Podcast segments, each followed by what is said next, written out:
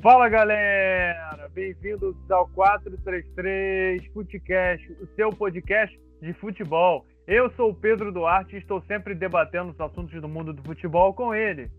Pablo Faria, fala aí galera.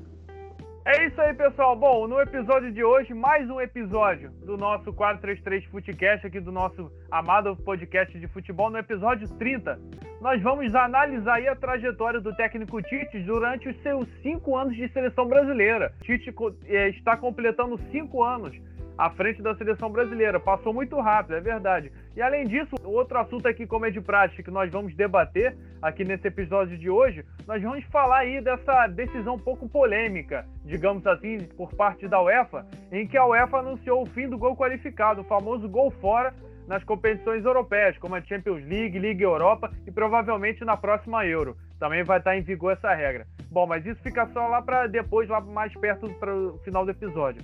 Bom, Pablo, antes de nós começarmos, aqui, de eu colocar a primeira pergunta aqui na mesa para a gente poder debater, já deu rolar a bola para você, eu vou entrar primeiro nos números do Tite, aqui, porque é importante a gente falar até com a propriedade para depois começar a discutir o trabalho do Tite nesses cinco anos de seleção brasileira.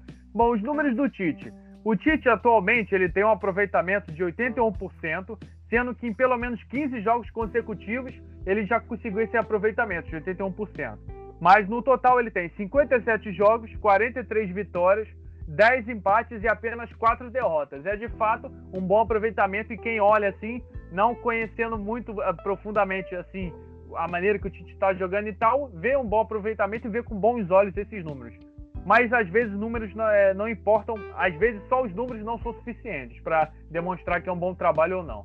E, e, outros fatores importantes também nesses números do Tite são é, ele possui a menor média de, menor média de gols sofridos, 0,35 gol por jogo, e melhor saldo de gols, 1,84 por jogo. Então, assim, Pablo, são importantes números que eu trouxe aqui para a gente poder debater sobre esses cinco anos de trabalho no Tite na seleção. Já tem assim perto de quase chegando a 60 jogos são bons números e eu já abro aqui esse episódio já com a primeira pergunta na mesa para a gente debater. Eu rolo a bola agora para você. O saldo de Tite, Pablo, a gente pode falar que o saldo do Tite na seleção é positivo nesses cinco anos. Ele conseguiu meio que transformar a seleção brasileira, deixar a seleção brasileira jogando um bom futebol? Cara, com certeza é positivo. Até porque o aproveitamento dele é de 81%. A gente não tem como dizer que não. Só que, você pegar todos esses jogos aí que o Tite fez, a maioria foram com seleções sul-americanas. E a gente sabe que das seleções sul-americanas, tirando a Argentina, Uruguai, Brasil e Colômbia, as outras seleções estão muito abaixo. Enquanto na Europa, as seleções, apesar de, apesar de estar abaixo, algumas seleções, elas são parelhas pelo sentido tático, pelo pelos jogadores, por a maioria dos jogadores jogarem campeonatos europeus. Enfim, tem, tem, tem tudo isso que, que levar em conta. Então, o Tite faz um bom trabalho, faz um ótimo trabalho, porque tem um aproveitamento absurdo. É um cara que só tem quatro derrotas. É, comparando com o Jorge Jesus, Jorge Jesus também só teve quatro derrotas. O Jorge Jesus, é, se você for comparar o trabalho do Jorge Jesus e do Tite, qual que é o melhor trabalho, tá ligado? Qual Não, foi, o, me... qual foi o melhor? Qual foi o melhor time? Qual o time do que o Tite montou nesses cinco anos? Ou o time que o Jorge Jesus montou em 2019, começo de 2020? Então é, eu acho que a gente tem que ver isso com, com um bom aproveitamento e com um asterisco assim no alto, porque o parâmetro é 8. A gente sabe que o Brasil é a melhor seleção da, da América, disparado. Agora, você vê o Brasil jogando esse futebol do Tite dando de frente com alguma seleção europeia. A gente viu na Copa do Mundo aí. O que, que aconteceu na Copa do Mundo da Rússia? A gente viu aí que o Brasil não deu dentro com a Bélgica. E da, daria dentro com a Inglaterra. A gente viu também que teve um amistoso. O Brasil empatou com os reservas da Inglaterra. Então, assim, o que eu reclamo do Tite é o seguinte: é um cara que ele veste a camisa mesmo do, do, do técnico brasileiro em questão de resultado. É um cara que tem bastante resultado e mostra pouco e tem pouco futebol e ideias apresentadas. A gente vê aí umas maluquices que ele tenta fazer que até agora eu não entendi, cara. O Gabriel Jesus não fez um gol. E se a gente for contar aí jogos aí que o Gabriel Jesus não fez gol, ele não faz gol desde a Copa América passada, irmão. Eu acho. Posso estar errado. Pode ter feito em amistoso, não sei. Mas é, tá botando o Gabriel Jesus para marcar lateral, cara. É um cara, tá, tá botando o, o outro ponta também para marcar lateral, o Cebolinha quando entra. O Richarlison só não marca lateral porque o Richarlison é um cara bastante agudo e é um cara que já no Everton já tinha essa característica aí de ajudar um pouquinho mais na, na, na marcação, mas é um cara que, que vai pro lado, né? Ele puxa pro lado, vai pro lado até tentar fazer o gol, porque ele tem até umas características de centroavante. Então a gente vê aí o Richardson tentando dar uma movimentada melhor, fazendo os gols, é, fazendo os gols centroavante também quando é preciso e tal. A maioria dos gols do Brasil quem faz ou é o Neymar, ou é alguém em bola parada, ou zagueiro, ou o próprio Casemiro aí, que faz uns gols de cabeça também, de bola levantada. E não dá para entender, porque você viu os primeiros jogos do Brasil, ele botou o Paquetá de ponta direita, sendo que o Paquetá, a posição que ele rendeu mais foi no meio, no Flamengo, jogando de armador, e no Lyon ele tá jogando muito, jogando é, meio aquele, aquele médio central mais para armador. E o cara botou o cara na ponta direita, não rendeu. Segundo tempo, botou o cara pro meio. Não, parece jogo. também, desculpa te cortar, parece também que ele não tem, assim, firmeza nas convicções dele. Uma partida. Esse negócio também do Tite, que me irrita muito, é, é meritocracia, mas depois eu entro em, em, mais detalhes sobre isso. Pode continuar, Papo. Aí ele botou, segundo tempo, ele. Eu não sei, acho que ele tirou o Fred, se eu não me engano.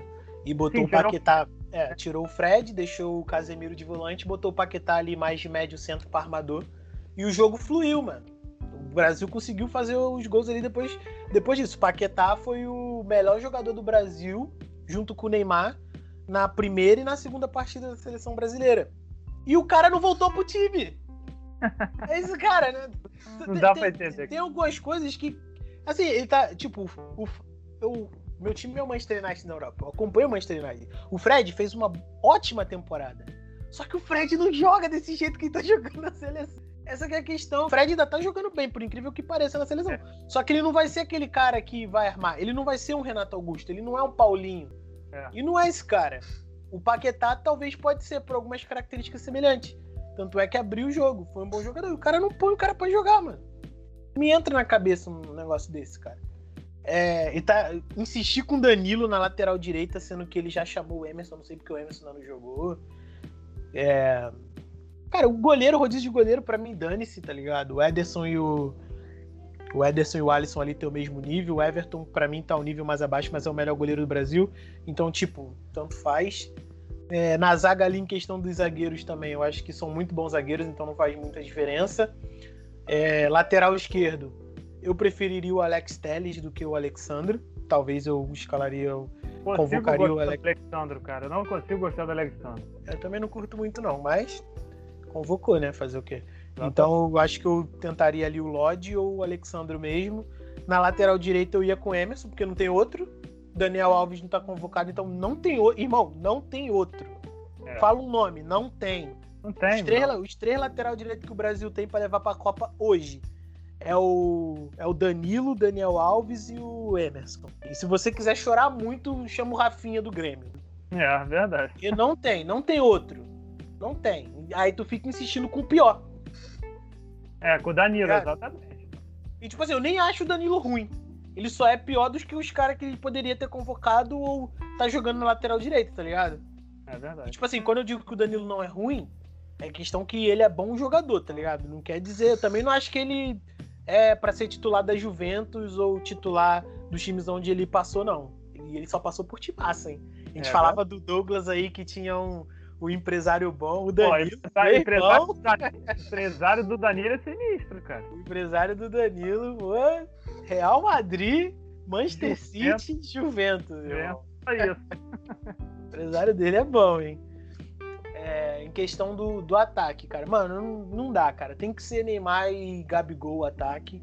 A questão de levar o Gabigol é muito por pela fase do Gabigol, lógico, mas por, pela mídia ficar enchendo o saco e também pela torcida do Flamengo ficar enchendo o saco. Porque o cara não joga, mano. Também outro que não joga também, não tem sequência.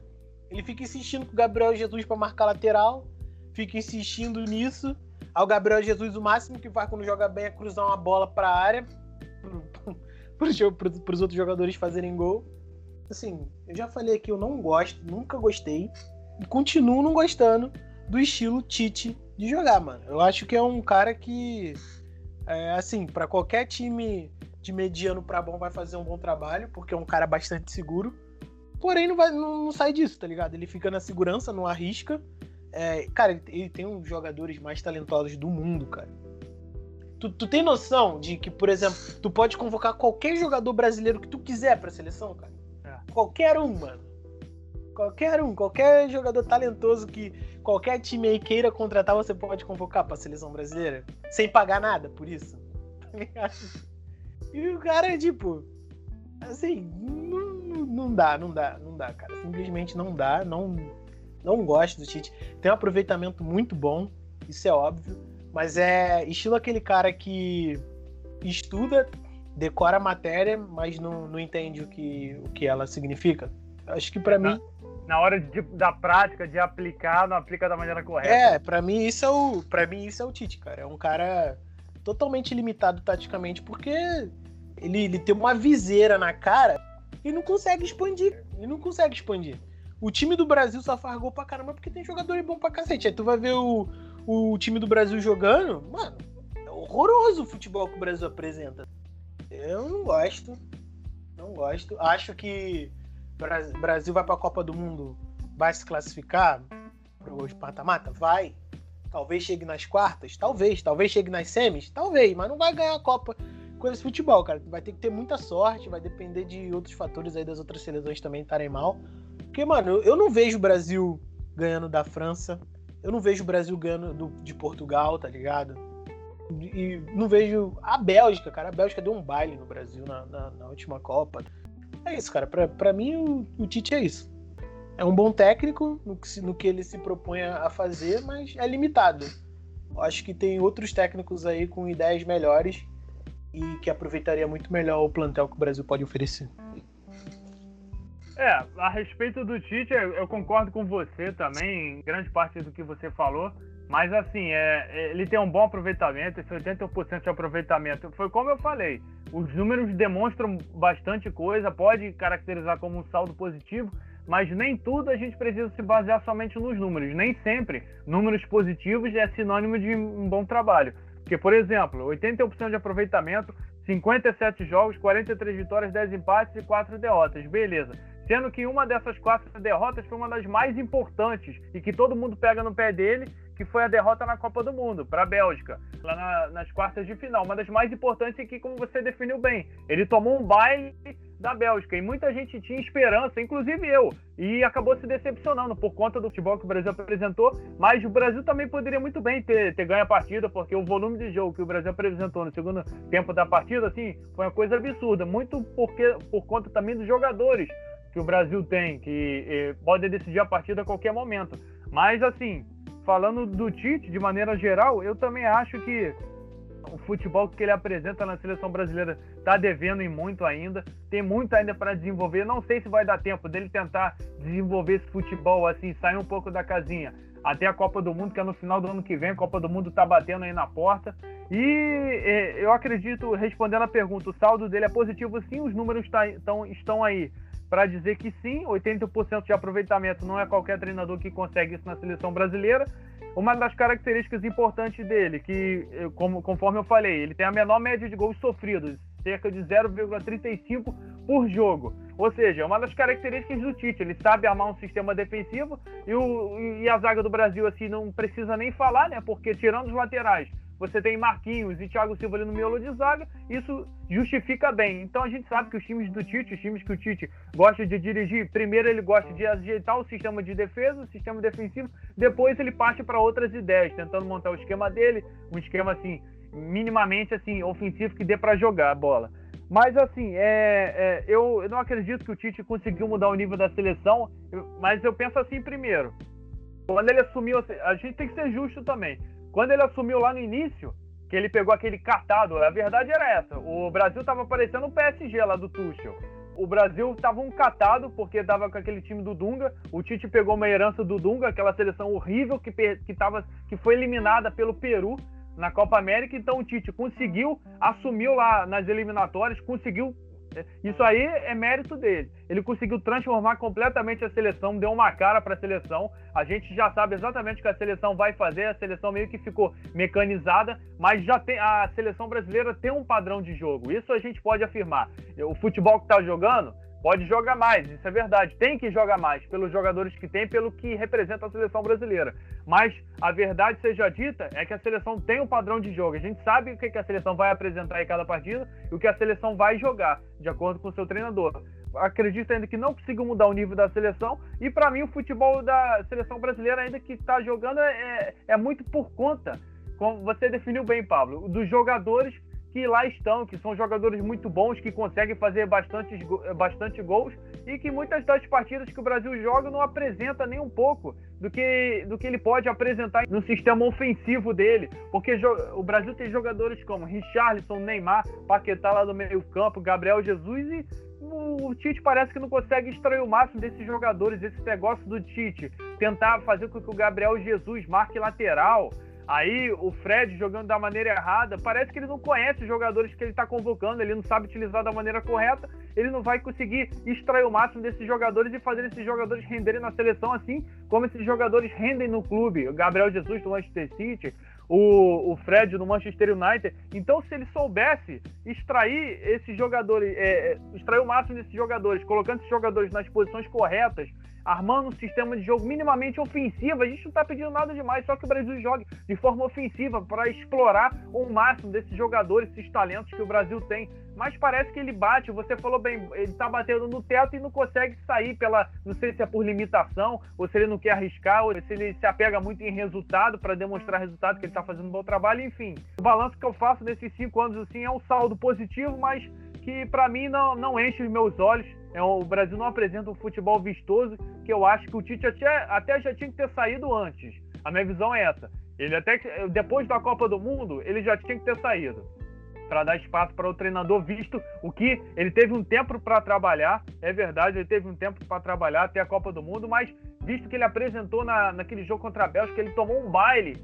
Então a, a, preocupação fica por aí também. Será que o Brasil consegue bater de frente com as principais seleções europeias, aí como você falou, uma França, Portugal que a gente está vendo que está disputando a Eurocopa, uma Alemanha que está é, que tá em má fase, mas mesmo em má fase é capaz da Alemanha ganhar do Brasil, porque a gente sabe o potencial que a Alemanha tem também, mas o Brasil, o Brasil hoje em dia está mais pelo talento, porque o Brasil tem padrão de jogo, tem padrão de jogo, mas parece que quando o Tite mexe no time, e por sinal, mexe tarde, demora um século para mexer no time no time do Brasil. E parece que quando ele mexe no time, desorganiza a seleção brasileira inteira. Então, é decisões duvidosas também. É, é, essa é a questão que, que eu até falei que eu ia entrar em detalhes, essa questão da meritocracia, que é um saco. A questão também das palestras que ele dá após o jogo, em vez de, ao invés de tentar comunicar o, o básico possível para saber o que, que o torcedor quer. O torcedor quer entender, o torcedor não quer que ele fique dando palestra lá, falando dos externos, não sei o que, falando daquele titez, aquele, aquele troço insuportável que ele faz nas entrevistas coletivas, tentando explicar, dando aula de filosofia, o cacete a quatro são, são essas coisas, eu acho, que vão minando o trabalho dele e ele vai perdendo, ele fez ele perder no decorrer desses cinco anos grande parte da unanimidade que ele tinha com os torcedores brasileiros, porque é, quando ele assumiu, todo mundo que, quando ele assumiu lá na, depois do Dunga, ele era o nome, todo mundo estava desesperado para que ele assumisse a seleção brasileira. Hoje em dia está todo mundo desesperado para que ele saia.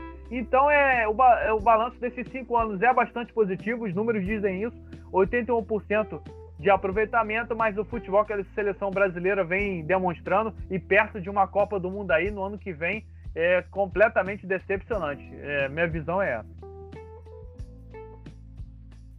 É, eu concordo, cara. É. é o que eu falei, a gente não pode falar do aproveitamento dele porque tá aí, os números mostram. Tá é, mas é aquilo que eu falei, os números também não querem dizer muita. Sim, é, assim, exatamente. Não pode pô. Tomar os números como um trabalho assim por completo, sendo que é, é, o trabalho não tem falhas. É claro que tem falhas, os números são bons, são bons, mas o trabalho não exemplifica o trabalho de maneira geral. Entendeu? Os números são bons, mas o trabalho, ao meu ver, é mediano. Não diria que é ruim, ruim não é. Mas é um trabalho mediano, entendeu? Tinha tendência para ser melhor, porque o Tite é um bom treinador e tem os melhores jogadores assim em termos de talento, do até mundial, mas assim, tem o Neymar lá, parece que ele também não sabe extrair o máximo do Neymar, escala o Neymar em posições erradas. O Neymar muitas das vezes tem que jogar sozinho, tentar se virar ali. Eu não sei se é se é o Neymar, se ele passa isso pro Neymar. Que tem uma coisa que não me entra na cabeça, é o Neymar indo depois do meio campo para pegar a bola para construir jogada. Ele faz isso no PSG, cara. O, aquele isso, catada do PSG. Isso para mim é um, é um absurdo sem tamanho, cara. O Neymar ter que fazer isso, é é, se propor a fazer isso. É, porque, assim, tem uma coisa que me irrita muito no Neymar, é a questão dele, do drible dele sem nenhuma finalidade ofensiva. Eu, cara, isso para mim, que o que o Neymar faz, esse, esses driblezinhos que ele dá sem nenhuma finalidade ofensiva. É, pra mim, né? Cara, eu, eu fico olhando assim, pô, muitas das vezes é bonito pra cacete, é legal, ele dribla o adversário, deixa o cara no chão, mas não tem finalidade nenhuma ele ter feito aquilo, tá ligado? Só, só fez só por fazer. Ele, só serve pra ele tomar porrada também. Aí você, é, aí ele cai, fica no chão, ele leva a falta. Muitas vezes é falta mesmo, não vou dizer que não é, tá ligado? Dói pra cacete, então ele cai no chão. Talvez ele seja mais propenso a sentir dor, não sei, não sei como é que o Neymar reage é, a essa questão de dor. Mas, mano, se você sabe que tá fazendo isso, por que tá fazendo isso, tá ligado? Porque nego vai pegar mesmo, porque você já tem uma fama. Aí você dá munição pros caras, os caras vão pra cima de você. E vai ser isso que vai acontecer, vai continuar acontecendo. E assim, se, se o técnico dá essa liberdade pro jogador, Mano, você tem que corrigir isso, cara. Porque você tá botando a integridade física do cara é, em jogo. Ele pode se lesionar aí a qualquer momento. A gente sabe que o Neymar, nos últimos anos, tem tido históricos de lesões grandes e lesões que ele fica tempo em jogos importantes fora. E não tem necessidade nenhuma dele ir no, no meio-campo, atrás da linha do meio-campo ali, para poder pegar a bola, para poder armar jogada, cara. Não tem necessidade nenhuma. Você tem o Fabinho que pode fazer isso, você tem o Gerson que você podia convocar para fazer isso. Você tem o Paquetá que pode fazer isso. Então, mano, não tem necessidade. É questão do técnico. É o técnico que quer jogar com o Casemiro, não importa como. Beleza, você quer jogar com o Casemiro? Joga com o Casemiro. Mas põe alguém ali para poder cadenciar esse jogo, cara. Porque como é que o Tite joga hoje? Hoje o Tite joga com dois volantes, dois pontas e, em tese, dois atacantes ele meio que faz a formação que o Jorge Jesus fazia em 2019. Porque o Arrascaeta, na verdade, não é um ponto, é um cara que fica mais pro meio. E o. E o. Qual é o nome dele? O Bruno Henrique era o cara que vinha mais pra ponta ali e ficava mesclando de um lado pro outro. O Neymar, no caso, seria esse Arrascaeta. Assim, o Neymar como armador, ele é um puta armador. Ele é um ótimo armador. Porque ele é o Neymar. O Neymar, como um ponta, um atacante, é o Neymar Prime, cara é onde ele foi terceiro melhor do mundo, segundo melhor do mundo no Barcelona, tá ligado? É. Então, pra mim isso não tem cabimento. Não tem, mano. Isso daí é o técnico tem que falar com ele, ó. Você é melhor aqui. Eu quero você aqui porque você que vai finalizar a jogada para mim. A bola vai vir no teu pé. Você vai ter toda essa área aqui do ataque para fazer o que você quiser, mano. Rabisca aí, dribla sem sentido aí do jeito que você quiser, mas tenta alguma coisa aí, mano. Não é tipo ir pro meio-campo para dar balãozinho nos outros, tentar dar drible nos outros meio-campo e levar falta, é, machucar Não, a, a perna. A gente viu Caraca, aí também cara. que teve partidas na Copa América que o, jogo, o Neymar jogou uma barbaridade, cara. Até mesmo nessa função de armador, ele jogou muito a bola. Sim, porque ele é o Neymar, cara. Mas a Sim. função que ele, que ele mais rende é no ataque, mano. Sempre foi. É. Sempre vai ser. Aí, pô, não dá, cara. Eu, eu fico de cara com esses técnicos assim que tem o melhor jogador nas mãos. A gente já viu o jogador rendendo mais do que ele pode com outros técnicos em outros momentos, em outros estilos. E o cara insiste em fazer isso porque é o estilo de jogo dele. Ele é metódico é, daquele jeito. Que tá sair assim. pra isso, cara. Mano, não dá, cara. Simplesmente assim com é outra. Mano, Sancho e Raspa, né? É o, é, é, o, é o. Pô, não, esse, o Tite é amplamente superior. É até é um crime comparar o Tite com o Southgate, porque é claro que, é que o, o assunto é o Tite, mas tá, tá, cara, tem um monte de treinador assim aí ao, ao redor do mundo, entendeu? Que é, é, é realmente complicado. Mas é assim, o trabalho do Tite é mediano, como eu falei. Não dá para dizer que é bom, porque eu não considero bom, porque é, ele não apresenta um futebol assim que o Brasil poderia demonstrar. E como você falou, o Neymar é, é o Neymar. É, ele joga tanta bola que ele consegue se virar no meio campo mesmo estando assim na, na posição errada. Bom, Pablo, eu vou, colocar aqui mais uma pergunta para a gente poder debater, que o assunto aqui tá bom, estamos on fire aqui falando do Tite. o que, que, será? Você até já falou que ele não vai ganhar a Copa de 2022, beleza. Eu até concordo com você. Não, mas... não. Eu não falei que ele não vai ganhar. Eu falei que ele pode ter a sorte e ganhar, tá ligado? Na minha opinião, ele não ganha, porque eu não vejo ele ele vencendo de uma França, ele vencendo de Portugal, sei lá, de uma Bélgica bem arrumada. Eu não vejo ele vencendo esses times. Porque a gente viu na. Cara, ele teve dificuldades com as seleções do grupo. Ele, ele teve dificuldades com a, com a seleção do Shaqiri. É a Suíça. Suíça. E, cara, tem noção disso, cara? Tipo. o cara teve. Se eu não me engano, foi o México também, que ele teve dificuldade foi, com foi, o México. Foi, as, oitavas, as oitavas de final foi com o México. Tem noção disso? Não, não, assim, Fora mas, as convocações mas, dele para a Copa olha, também. O, Bra o, Brasil, como sempre, eh, na minha concepção, ele entra como favorito, até porque pelo o time que o Brasil tem. O Brasil em todas as Copas entra como favorito, mas entrar como favorito e jogar como favorito é outra história. Entendeu? É, é um negócio completamente diferente. Agora, voltando aqui rapidinho para a pergunta. Você falou assim que, na sua opinião, não ganha por conta dessas seleções. Exatamente. A gente depois vai entrar nisso aí com mais, em mais detalhes. O que, que o Brasil precisa, então, para fazer numa suposição? O que, que o Brasil, o Tite, eh, precisaria fazer, se é que dá tempo, até 2022, para ele ganhar essa Copa? O que, que ele será que precisa fazer, assim, tentar aprender com os erros de 2018 para não repetir o que ele repetiu em todas as fases, desde a fase de grupos até a eliminação é, contra a Bélgica em 2018. O que, que, será que o Tite e principalmente a seleção brasileira precisa fazer para tentar ganhar essa Copa de 2022? Porque, para efeito de dados aqui, um fato importante: se o Brasil não ganhar a Copa de 2022, vai passar para mais de 20 anos sem ganhar uma Copa do Mundo. E um Brasil, uma seleção que é pentacampeão mundial, eu acho que não pode ficar esse tempo todo sem ganhar um Mundial. Porque isso, para mim, é inconcebível. Cara, o que ele precisa fazer, ele não vai ter tempo. O que ele precisava é. fazer era, era montar um, um, time que você vê assim e fala, pô, vai ganhar hoje, tá ligado? É, tipo a França. A França hoje. Põe ela contra qualquer seleção, tu fala que ganha hoje. É, deu uma, é. Deu uma bobeada ali na, contra a Hungria, né, mas beleza. É, porque é a França. É porque é a França. Agora, o, o Brasil, do jeito que o Brasil joga, você, você, você falaria que o Brasil ganharia, sei lá, Portugal hoje? Não. Mas... Falaria que o Brasil ganharia não, assim, assim eu, eu, eu, poderia falar até que ganharei pelo talento individual, não pelo, pelo grupo, pelo coletivo, entendeu? Sim, cara, mas, mas aí, mas aí vai, vai para aquela questão de você ver o Brasil jogando, não é um futebol que.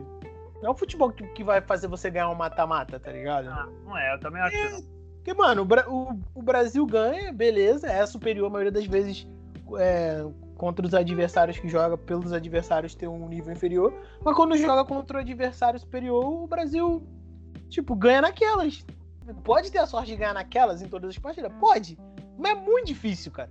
Porque a gente tá vendo, a gente tá vendo agora na, na, na Eurocopa, tá ligado? Por um time vencer do outro ali, cara, é, uma, é uma margem, tipo, pequena. Fora, fora algumas exceções, é uma margem pequena, cara. Cara, a, a gente viu a, a Hungria. A Hungria. É eu só conheço um jogador húngaro, que é o Sbolusai, sei lá, que joga no, no Leipzig. É, é Zalai, eu acho. Zalai. Não, não, não, tem o Salai e tem é, o Sbolusai, sei lá, um maluco lá é. que é e, tem, e se eu não me engano, tem um goleiro também, que é o goleiro do. É o Gulat. Gulat. É o é Gulat. Só com é. esses três jogadores, cara. E tu viu, eles quase eliminaram a Alemanha. É verdade. O grupo da morte. Tipo, é... aí, aí você vê esse nível de complexidade de futebol, de jogo que os caras jogam. Aí você vai comparar com o Brasil jogando aqui o, o último jogo que teve, que foi contra a Colômbia. A Colômbia sem o melhor jogador deles, que é o Rames Rodrigues, vivendo numa, numa das piores fases aí da Colômbia nos últimos anos. tipo, é uma coisa que, assim, cara, o, o, assim, o Tite, ele é um peidão. Ele é um bundão, tá ligado? Essa, essa, é a, essa é a definição. É aquele cara que eu tô à frente da seleção, eu vou fazer, tipo, eu vou arriscar o mínimo para vencer o jogo. E é isso que ele faz, mano. Ele arrisca o mínimo para vencer o jogo. Tem trabalho? Óbvio que tem trabalho. Isso daí é inquestionável, até porque o cara tem 81% de aproveitamento. Só que é um trabalho é, mais é, metódico no sentido de defesa. É. É um time prostrado muito bem defensivamente. Só que no ataque, mano, Cara, tu tira o Neymar do, do time. Ah, Virando seleção comum, cara. Tu tem dificuldade, tá ligado? O Brasil venceu a Copa América sem o Neymar? Venceu. Mas. É verdade. Teve dificuldades ali. O Everton Cebolinha teve que ser o, o cara e hoje em dia não tá jogando nada. Tá? É. Ele, ele peca por, por teimosia em querer insistir nesse estilo de jogo aí. Ele dá o protagonismo que, que o Neymar quer, porque o Neymar é o cara do time. Tudo, tudo passa pelo Neymar. Só que, mano, cara, o Brasil tem um Paquetá, que fez uma temporada sensacional pelo Lyon.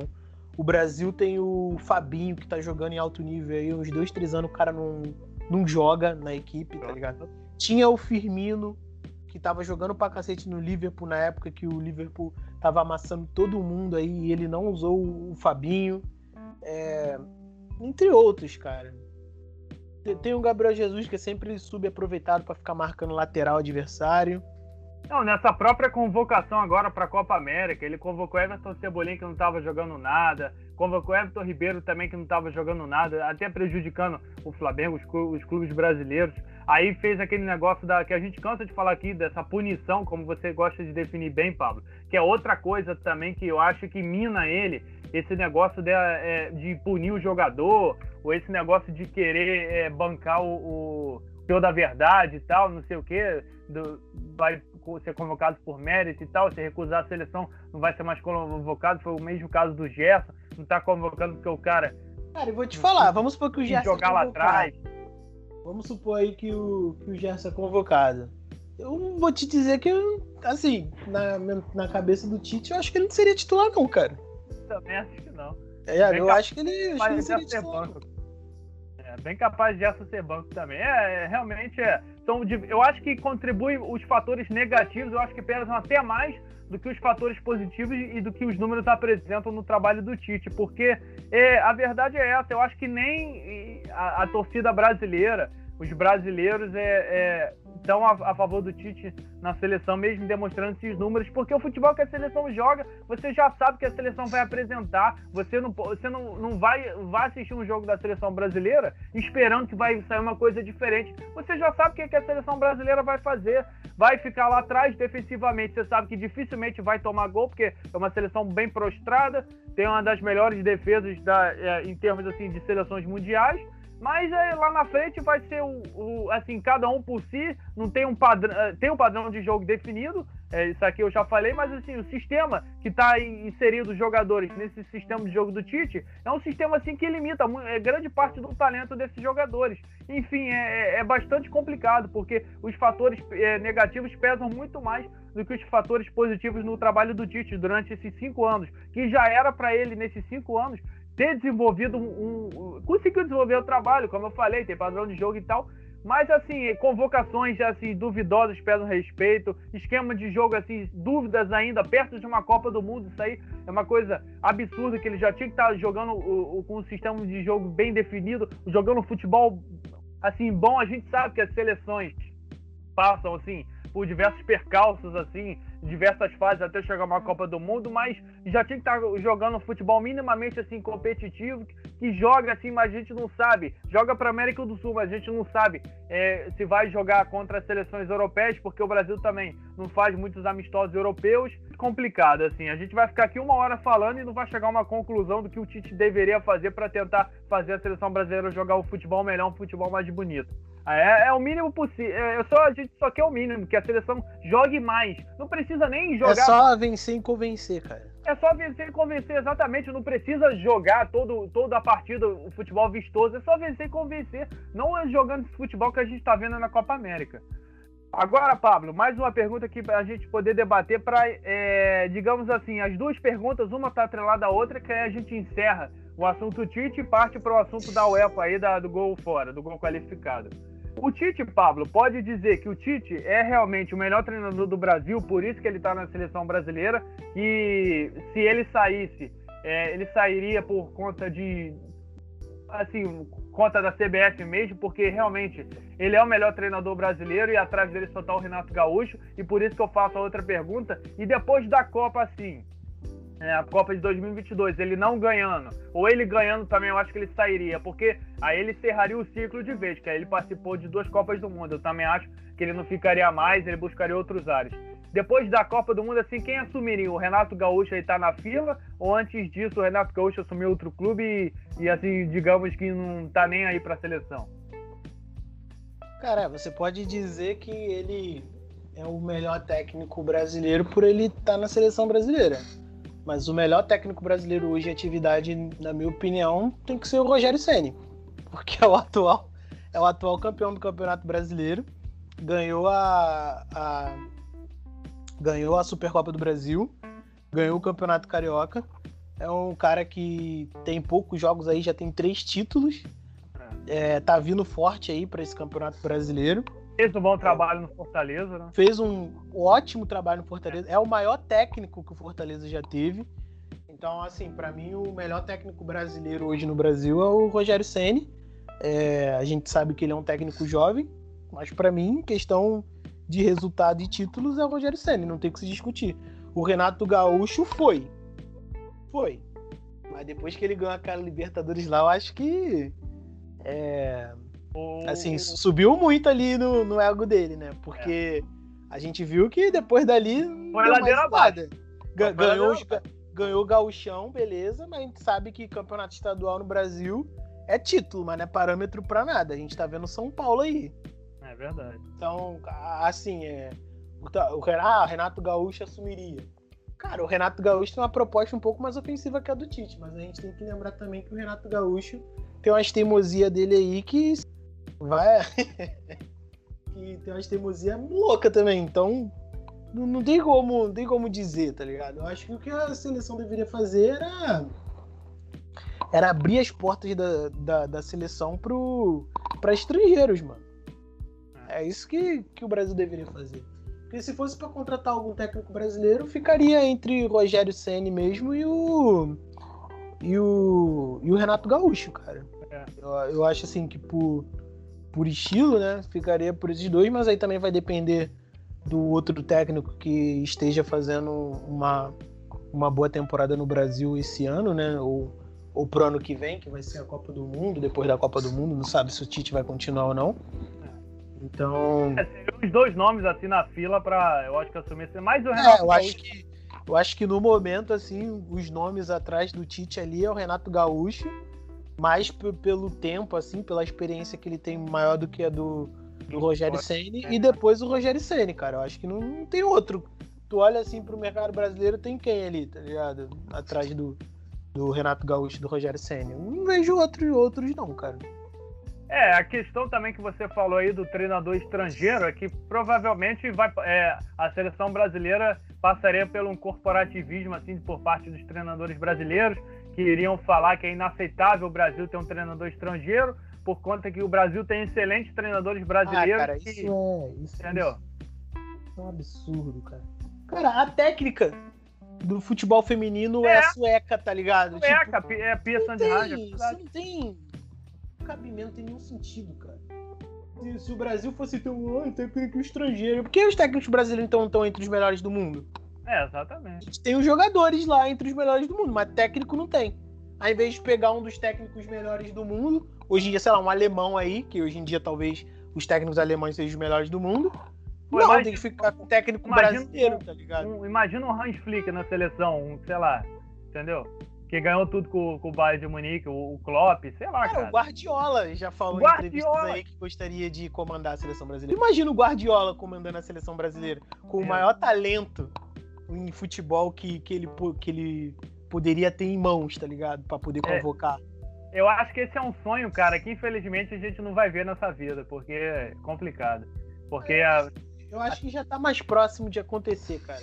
Porque depois, é. daqui, depois daquilo lá que houve lá, se é que é verdade. Do estão... Chave, né? É. É, do Chave ser convidado como assistente técnico, que infelizmente não deu certo porque ele queria continuar lá na Arábia, mas é bem Cara, capaz... nem precisa ir muito longe. O Jorge Jesus que quer assumir a seleção brasileira. É, verdade. Tá, eu acredito também que está mais perto de acontecer. Mas, enfim, a gente só vai saber depois da Copa do Mundo. Que aí, é o, que o Tite vai definir seu futuro, que com certeza ele tem vaga garantida até lá. Bom, galera, encerramos aqui o assunto Tite, falamos bastante aí desses cinco anos, desse saldo aí positivo e entre aspas também um pouco negativo, é, porque a gente, nós já discutimos aqui do, é, do Tite durante esses cinco anos de seleção brasileira. E agora nós vamos entrar aqui de sola nesse assunto aqui polêmico, digamos assim, da UEFA, sobre essa eliminação, digamos assim, esse anúncio do fim do gol fora, do gol qualificado. Mas antes de a gente entrar, Pablo, aqui para é, destrinchar mais precisamente esse assunto, eu vou ler aqui um comunicado que a UEFA falou referente ao fim desse gol qualificado, desse gol fora, que é muito importante assim para o charme do futebol, que é na minha concepção, mas depois a gente vai debater mais. Bom, abre aspas. No comunicado da UEFA, destaca que as estatísticas comprovam que não há mais uma grande vantagem para o time da casa em relação ao visitante. E o número de gols em casa e fora também não são mais tão diferentes. Com isso, a regra do gol qualificado não se faz mais necessária. Bom, Pablo, dito isso, essa regra você acha? É a primeira pergunta aqui para a gente debater sobre esse segundo tema aqui desse episódio. Essa regra, será que veio para ajudar? Porque aí é, acaba com, a, com meio como, digamos assim, uma injustiça desse negócio de gol fora. O time que foi melhor tomou um gol fora que o time inferior e o time inferior que jogou menos na partida, nos dois jogos, acabou se beneficiando por conta desse gol fora. Isso, essa regra veio para ajudar ou de certa forma essa regra meio que tira o charme das competições do futebol de uma maneira geral, porque essa regra do gol fora, do gol qualificado, sempre foi peça importante é, no futebol assim de maneira geral. O comunicado que eles fizeram é só para tentar justificar uma coisa que na verdade a gente sabe que a única razão para eles fazerem isso é aumentar a competitividade. Porque eu já falei contigo em off e eu dei o exemplo. Suponhamos que eu vença de 2 a 1 um em casa. O outro time só precisa de 1 a 0 para se classificar. É, verdade. Só precisa de 1 a 0. Aí, aí tem aquilo. Eu vou jogar como lá? Vou jogar defensivo. O time deles lá vão jogar como? Vai partir pro ataque. Sendo que se o time deles fizerem o gol, o time deles se classificam. E eu perco. Sendo que no agregado foi 2 a 2 então, assim, você tira o gol fora, você aumenta a competitividade, porque você faz com que a equipe queira ganhar os dois jogos, ou então pelo menos tente ganhar os dois jogos, para não é, sofrer, tipo, nenhum tipo de revés em questão de, de resultado, ou então uma ida para prorrogação, porque, mano, eu particularmente aceitava porque era regra. Mas na verdade, para mim, tipo assim, tirando o negócio do gol fora, para mim tá bom, cara, porque é o justo. Se o agregado for empate, tem que ir pra prorrogação. Não é o time que fez o gol fora ganhar só porque fez o gol fora. Isso não faz sentido nenhum, cara. O, o, o que valida um gol fora valer mais do que um, um gol em casa? Nada! Só um mando, tá ligado? É só um mando. Nada, mano. Então, assim, isso para mim não para mim não, não, é grande coisa, para mim é até melhor assim desse jeito, fica mais justo, fica mais competitivo. É, por exemplo, se eu fizer 2 a 1 e depois tomar 1 a 0 vai ficar 2 a 2 e vai para prorrogação, então isso é justo, porque no agregado foi empate, na soma dos placares foi empate, então tem que ir pro tem que ir para prorrogação ou então para os pênaltis. Eu acho que o, o gol fora era regra, aceitável. Tipo assim, né, mas em questão de justo ou não, não era justo. Porque, porque é isso. Porque o time fez 1 a 0 só. Você tomou dois. Justo, a gente acha justo só pra quando é o time da gente, que vai fazer o gol fora e se classifica. Não, cara, mas, mas tipo assim, é. É lógico, quando é o time da gente, a gente, pô, porque é regra. Mas em questão de justiça, justiça. Porque, por exemplo, no agregado foi 2 a 2 por, eh, por exemplo, eu venci o jogo por 1 a, eu venci o jogo por 2 a 1 Tomei de 1 a 0 foi uma vitória para mim, uma vitória pro cara, tá empatado. Então, tipo, qual seria a lógica disso? Se foi empate, o cara tem uma vitória e eu tenho uma vitória. Prorrogação, pênalti e ver quem vai vencer. Esse é o justo. A questão do gol fora é tipo assim, o cara fez um gol fora isso tá na regra, então ele vai vencer a partida. Beleza, a gente aceita porque tá na regra. Mas nada justifica o, o gol fora valer a partida, tá ligado? Pro cara. Não tem, tipo, não tem lógica isso de gol fora. Se você for parar pra pensar. É só uma regra que eles inventaram. É lógico que na época eles devem ter dado um motivo, mas pensando, pensando muito, não tem, não tem motivo. É, porque justo, justo é deu empate e vai pra prorrogação pênalti. Na minha opinião, pelo menos, né? É, eu concordo com você, você definiu bem. Eu acredito que a UEFA também soltou esse comunicado, mas o principal fator que está por trás é, é a questão de tornar as partidas e principalmente as competições, é, desculpa pela redundância da palavra, mas com, as competições mais competitivas, porque de certa forma essa questão, eu acho que é uma regra que vai vir para ficar. Eu acho que depois a FIFA também deve adotar, não, não sei, mas a UEFA assim está sendo a é, pioneira. A gente, já, a gente já tá tendo esse movimento aqui, né? Na, na Copa do Brasil, se eu não me engano. Na Libertadores Sim. eu acho que ainda não. Não, na Libertadores ainda não tem, não. Só na Mas, final, se eu não me engano, que não tem. É, na final tem. Pô, na final não tem nem como ter, agora é único, pô. É, ah, é verdade, agora é único. Mas ainda quando eram dois jogos, não tinha essa questão de, de gol fora. Aí a final eram os dois jogos, aí era pelo, pelo saldo das partidas. Mas assim, eu acredito que essa regra vai vir para ficar. Eu acho que ajuda assim a, e torna o futebol mais competitivo, porque de certa forma, como eu falei, o time que está melhor jogou o melhor futebol nas duas partidas, digamos assim, aí toma um gol fora no placar agregado e é eliminado por conta disso, sendo que o outro time foi imensamente inferior e não jogou absolutamente nada e se vale do gol do gol fora para se classificar, aí muda a estratégia de acordo com a partida, faz um gol fora, joga todo atrás. E o espetáculo, a partida em si, o futebol jogado fica até feio, de maneira geral. Agora, Paulo, uma outra pergunta aqui para a gente poder debater. Será? Eu, eu acredito que sim, já até respondendo essa pergunta. Mas será que isso não pode desgastar essa regra, não pode desgastar os jogadores mais ainda por conta que as partidas teriam no, no empate entre os dois, entre dois clubes, entre os dois times, uma prorrogação em pênaltis, isso me desgastaria mais ainda, porque é, com a questão do gol fora, aí elimina essa questão de prorrogação em pênaltis. Por um lado é bom, mas por outro lado é ruim também, né? Ah, mas aí depende também, porque eu, eu não sei em qual competição é, não tem prorrogação, vai direto para os pênaltis. Acho que é no Carioca, não, não lembro agora. Mas tem a competição que é assim, empatou, vai direto pros pênaltis. Acho que é o Carioca, não é? Não tem sim, sim, o Carioca vai direto pros pênaltis, tem prorrogação. Não, vai direto pros pênaltis. Aí você resolve nos pênaltis. Aí depende do que do que a competição quiser, quiser botar, entendeu? Mas é. É o justo, cara. Deu um empate, tu tem que tirar o resultado de algum lugar. Ou vai pros pênaltis ou vai pra prorrogação. Sei lá, antigamente o gol de ouro, eles tiraram o gol de ouro, porque também era injusto. O é. gol de ouro. Muito injusto. É, é. Então, tipo, é prorrogação. E se não tiver prorrogação, vai, pro, vai pros pênaltis. Ou então põe pênalti direto, que cada equipe vai ter a.